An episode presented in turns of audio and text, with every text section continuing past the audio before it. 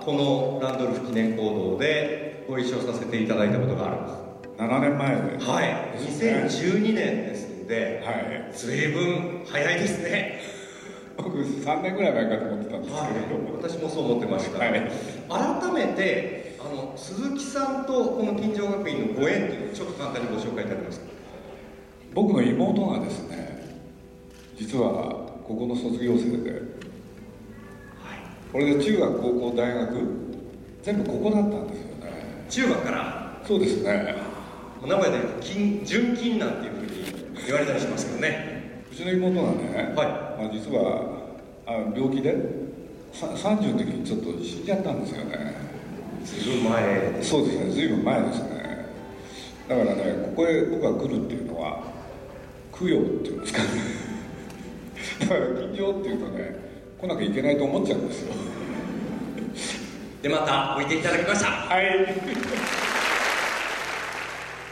鈴木敏夫のジブリ汗まみれ。今週は9月に行われた愛知県名古屋市にある金城学院の創立130周年記念チャリティーイベント。スタジオジブリ鈴木敏夫特別公演の模様をお送りいたしますスタジオジブリの作品が伝える女性へのメッセージをテーマにジブリ作品で女性をどう描いてきたのかなどを語っています。司会進行はフリーアナウンサーの小島和弘さんです。まずはこんなお話から。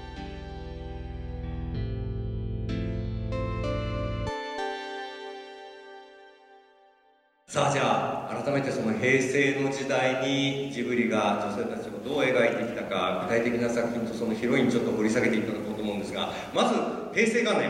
はい。1989年の7月に公開されたのが「魔女の宅急便」です。ああれがあそっか。そうです。平成元年。そうですね。はい。宮崎駿監督です。危機ですね。いいですねあのちょっと内容触れる前に一つ僕聞きたいことがあって、はい。あの鈴木さんはプロデューサー補佐の肩書きになってるんですよ魔女の宅急便あれそうでしたっけ？はい。あ覚えてらっしゃいますよね。そう。で宮崎さんがプロデューサーも兼ねていてあ思い出しました。そう。で高畑さんが音楽演出なんていうふうにクレジットされてるんですそうですね、ええ。宮崎駿がねプロデューサーやりたいって言ったんですよね。ご自分で。そうなんだできやしないのにね。そうだからあのご自身あれねこういうことなんですよ、ええ。あの高畑勲と宮崎駿ってね。高畑宮崎にとって高畑さんっていうのは師匠であり兄貴であり、うん。でそういうことを言うと自分を、ね、引っ張り上げてくれた人でもある、はい。ところが一緒にやっていく中で実はナウシカそれから天空の城ラピュタ。これはね高橋さんにプロデューサーをお願いするんですね。宮崎さんが。そうです。はい。これで高橋さんがそのプロデューサーっていう仕事を見事にやってのけた悔しかったんでしょうね。だから俺も一度やってみたいはは。あのそういう負けず嫌いなんですよ、はうん、だからさっき言いましたけれど良き兄貴であり先輩であり師匠である。でもと同時に友達でありライバルでもあるっていうそういう関係でしたからね。いなかなか面倒ですね。面倒くさかったですねさあその魔女の宅急便。あの13歳になって親元を離れて1年間の修行に出るという魔法使いの少女あれ1年間でしたっけ？1年という、ええあの形だったと思う。まあその後どうなるかはまだ分かりあませんけど。細かいこと言ってすいません。いえいえいえいえ。大体ほとんど覚えてないんですよね。いやあの最初ねほうきで飛ぶのも下手くそでしたしそうですね。ねであの海沿いのとても素敵な街見つけるんだけどどこに住むか何するかいろいろ苦労しますねキキはね。そうでしたね。はいはあなんか映像が浮かんできました。いはい。あのキキの物語っていうのは宮崎さんとどういうお話をされながら映画を作っていかれたんです。かジブリで、まあ、ナウシカとかラピュタでトトロホタルやってる時でしたよちょうど、うん。そしたらある方がねこの「魔女の宅急便」っていう企画がある。でそれをね、は要するにジブリで作ってくれないか。俺でこれ僕世間に発表したことないんですけどついペロッと喋っちゃうと。監督は高畑さんだ。い最初。って言われたんですよ。あそそうですか。で高橋さんというのはまあねお年を召した方だと覚えてらっしゃるかどうか。何しろハイジとか三千里とか赤毛のアンとか。はい。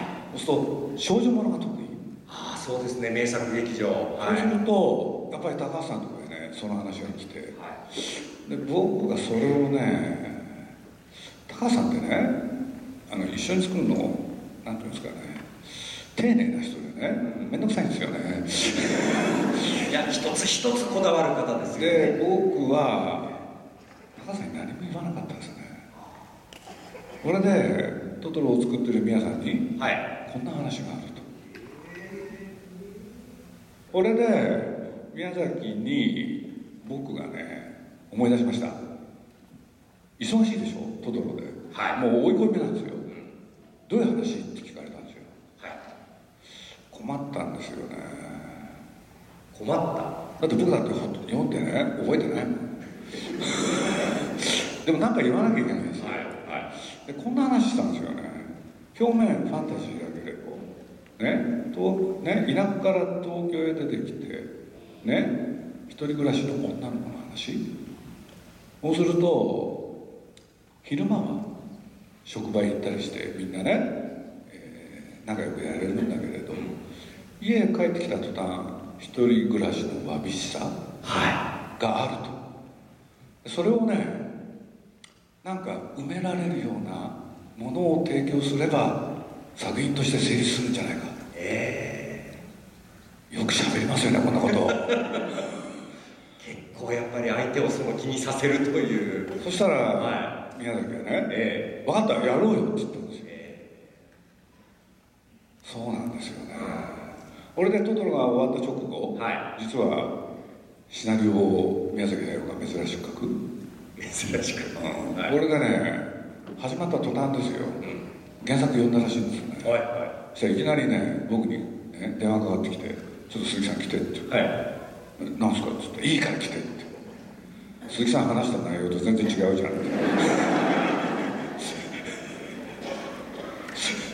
それは怒りますわね。でもはい。でも鈴木さんの言った通りにやったら面白いかもしれない。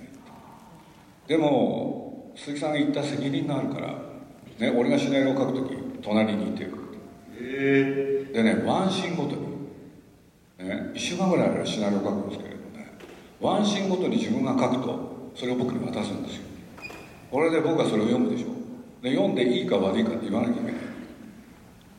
あれ結構大変でしたね。いろいろご指摘もなさったんですか、うん、ここで2人は喧嘩したんだけれど観客から見たら2人は仲が良くなるきっかけだっていうふうにしてくれるといいですねとかね。えプロデューサーっていい仕事なんですよね。そしたら「分かった」っつって書き直すでしょ。書き直しながら「そんなバカなことできないよ」とか言われてそういうやり取りなんですよね、うん、だからそう。ここら辺でねちょっとデートが欲しいですねとかね、うん、言う方は楽ですからねそう。あの僕何かの本で読んだ時にやっぱり一人で生きる女性たちへのメッセージなんだこの作品はっていうふうに宮崎さんがおっしゃった。でもそれってあれですね。え？鈴木さんの発案からですね苦し紛れね。今今の話聞くと。でもそうですね。そうですね。あの森の中で絵を描いてるね。ウルスラウルスラとの出会いっていうのがやっぱり危機に随分大きな影響を与えますあのね僕ねそのシナリオやってる時にちょっと喧嘩になっちゃったんですよ。おそしたら原作はねそのなんていうのかな新しい町確かコリコの町かな。そしたら普通ね、その町あの知らないところへ行ったらそこでまず最初に作る友達っていうのはね女性女性に限らず男もそうですけれど同年齢のあ同性だとあはいはい。ところがねキキは最初からあのトンボに行くでしょ男の方に、はいはい嫌だったんですよね僕そういう女の子が。これで僕がね文句言ったんですよ、はい。これ最初からね男の方へ行く女って嫌ですよ僕っつって。そしたらね「専門だよ鈴木さん」っつってね喧嘩になるんですよ。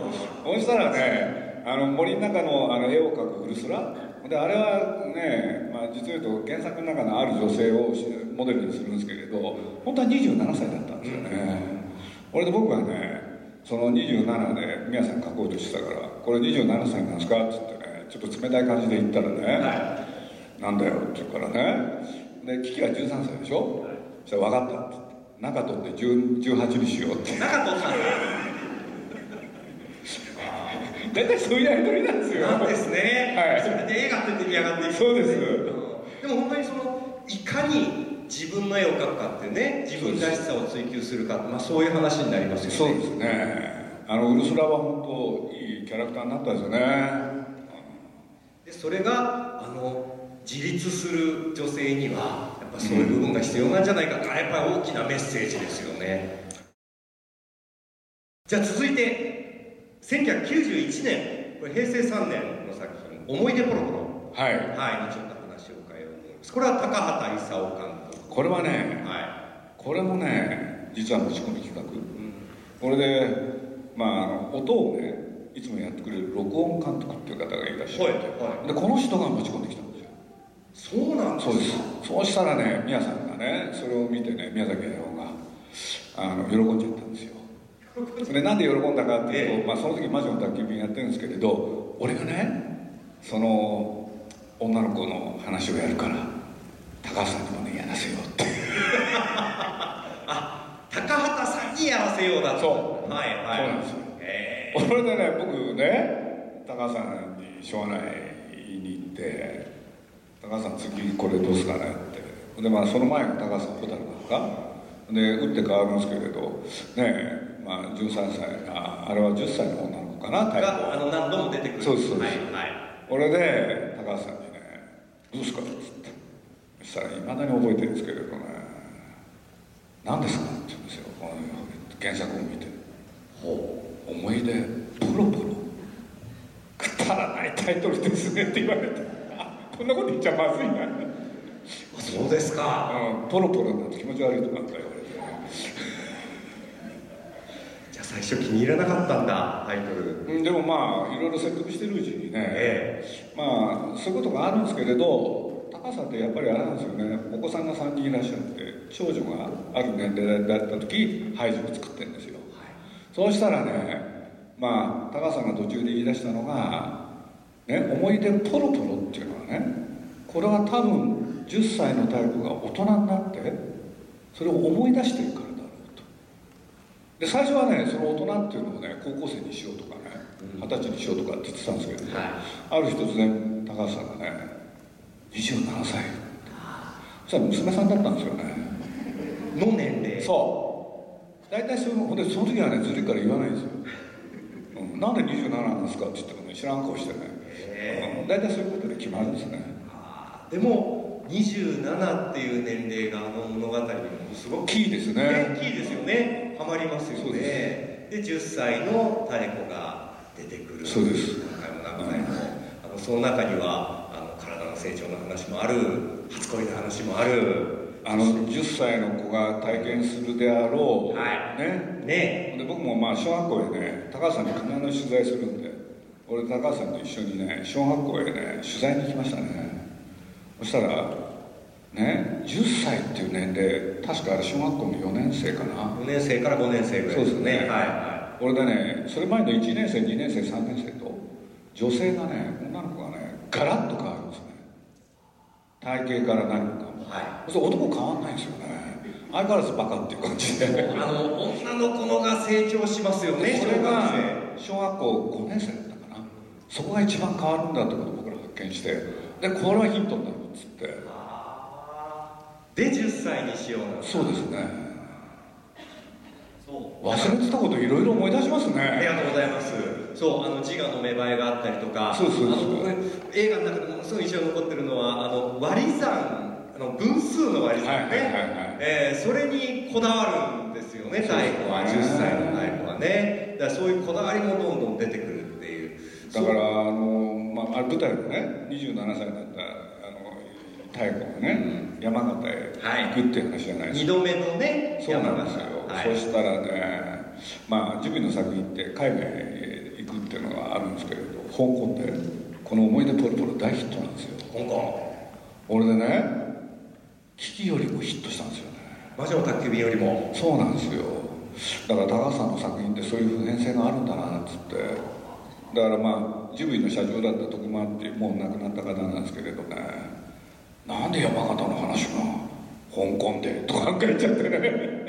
でも海外ですごい評判ですねああそうですかあのまあ現実の今の世界の描き方とだから27歳になっている太鼓のこれがものすごく写実的な絵なんですよね。だからあのねそれも多分原因の一つでしょう。その前のジブリ作品の中で初めてそういうことが起きたんですけれどお客さんがカップルだらけだった。んですよねはあ。これ初めてですか？そうですね。やっぱりナウシカラピュタトトロホタル魔女やってもやっぱりもう少しね年齢低かったんですよ。中学生から高校生とか、はい、ところが二十歳前後の人がわーっと映画館に押しかけて。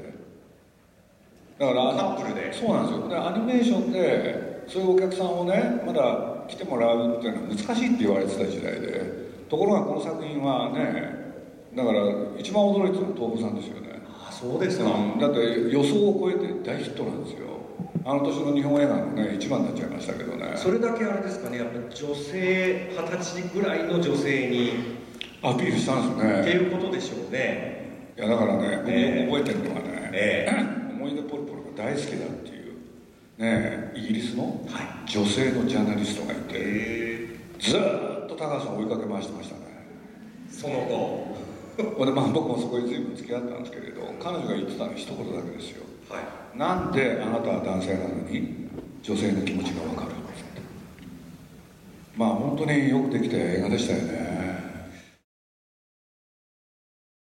思い出ポロポロはあのこれは僕の感じ方なんですけどその27歳の太子がいろんなその10歳に自分が体験したことをもう一回たどってね。でその山形の地でラストはなんかあの覚悟を決める瞬間を描いたんじゃないかって僕は感じてるんですけどね。あれはねはい。まあちょっとちょっと長くなっちゃうんですけどね。はい。まあこれご覧になった方だと分かるんでもしね後でぜひ見ていただきたいんで。すぜひご覧になってください、はい、で山形行ってねでねそこで農作業をやったりとかいろんなことがあるんですけれど年男っていうね、はい、男が出てくるでしょ、はい、出てきます。あれはね僕が注文したんですよ。注文ってのはどういうことかっつったら旅に出かけていろんなね発見がある。でもそういう時に普通だとやっぱり男性出てこないと話にならないですよね、うん。はいはいはい、そしたら高橋さんがね「えっ?」て「僕にそんなことやらせるんですか?」っつって。ええー、そうなんですか？そうそうそうそう。だってクライマックスも重要そうな結果そうなそうなるんですけどね。だからアニメーションでそういうものを描くってのは何なんだっつってね。もう僕随分大変でしたよ。だからね、まあ、僕実は鈴木敏夫って言うんですけどね。分かってますよ。だからあの青年の名前は敏夫になるんですよ。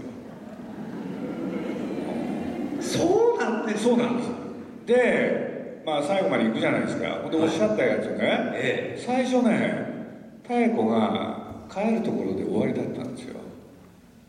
これでそのねこの絵コンテを内緒で盗み見た宮崎駿がね。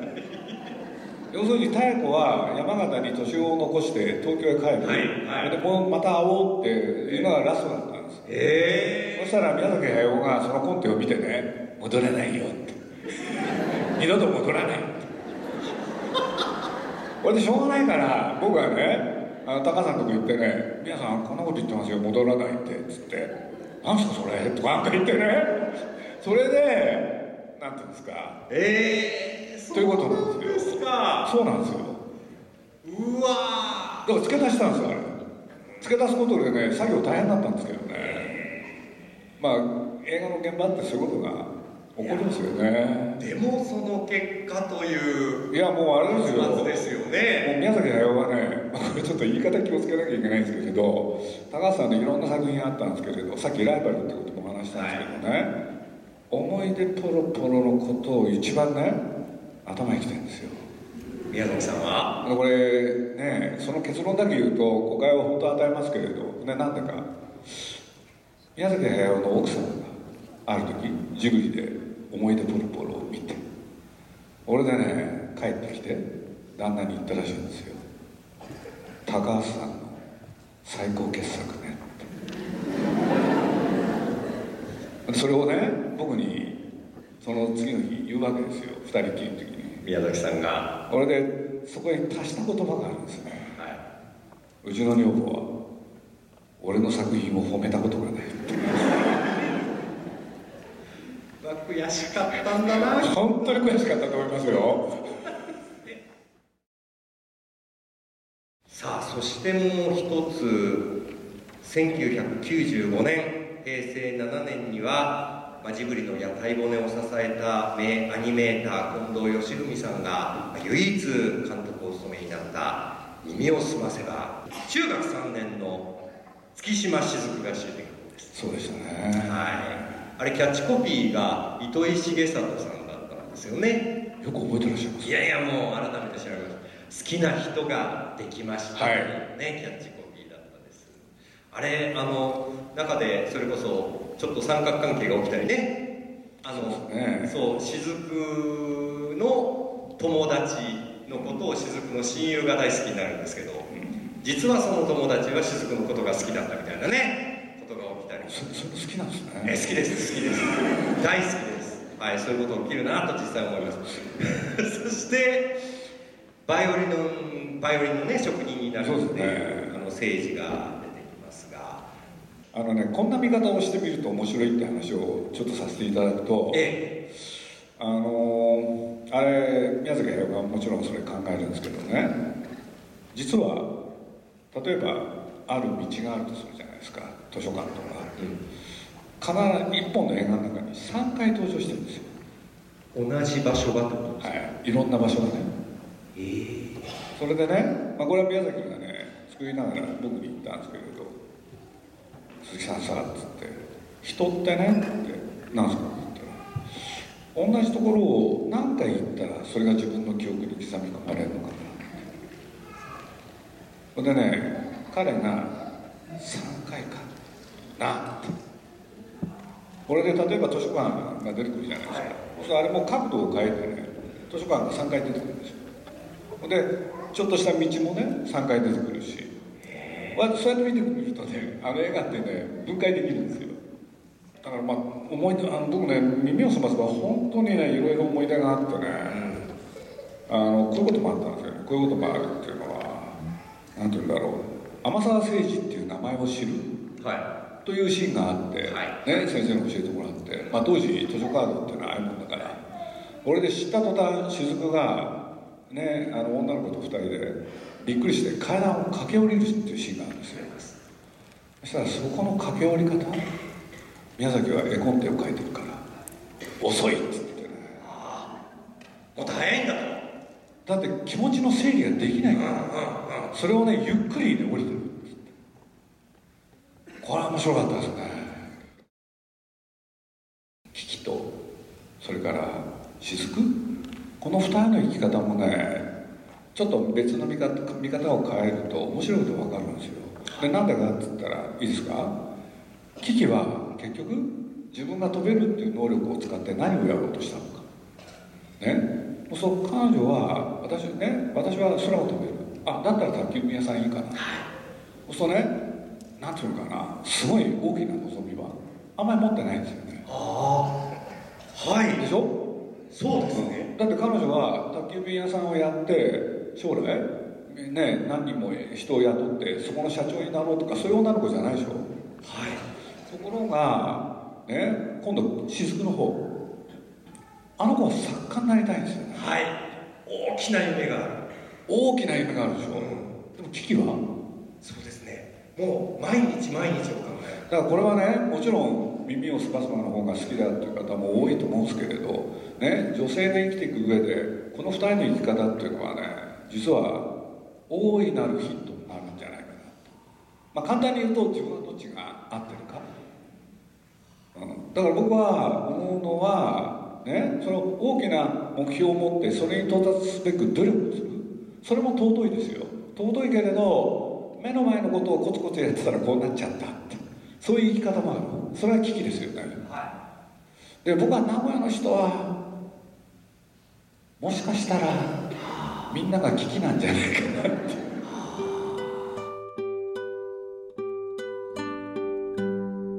鈴木さんの好スタジオジブリの作品が伝える女性へのメッセージのお話いかがだったでしょうか？来週も鈴木敏夫のジブリ汗まみれをお楽しみに。鈴木敏夫のジブリ汗まみれこの番組はウォルト・ディズニー・ジャパンローソン日清製粉グループ au ブルボンの提供でお送りしました。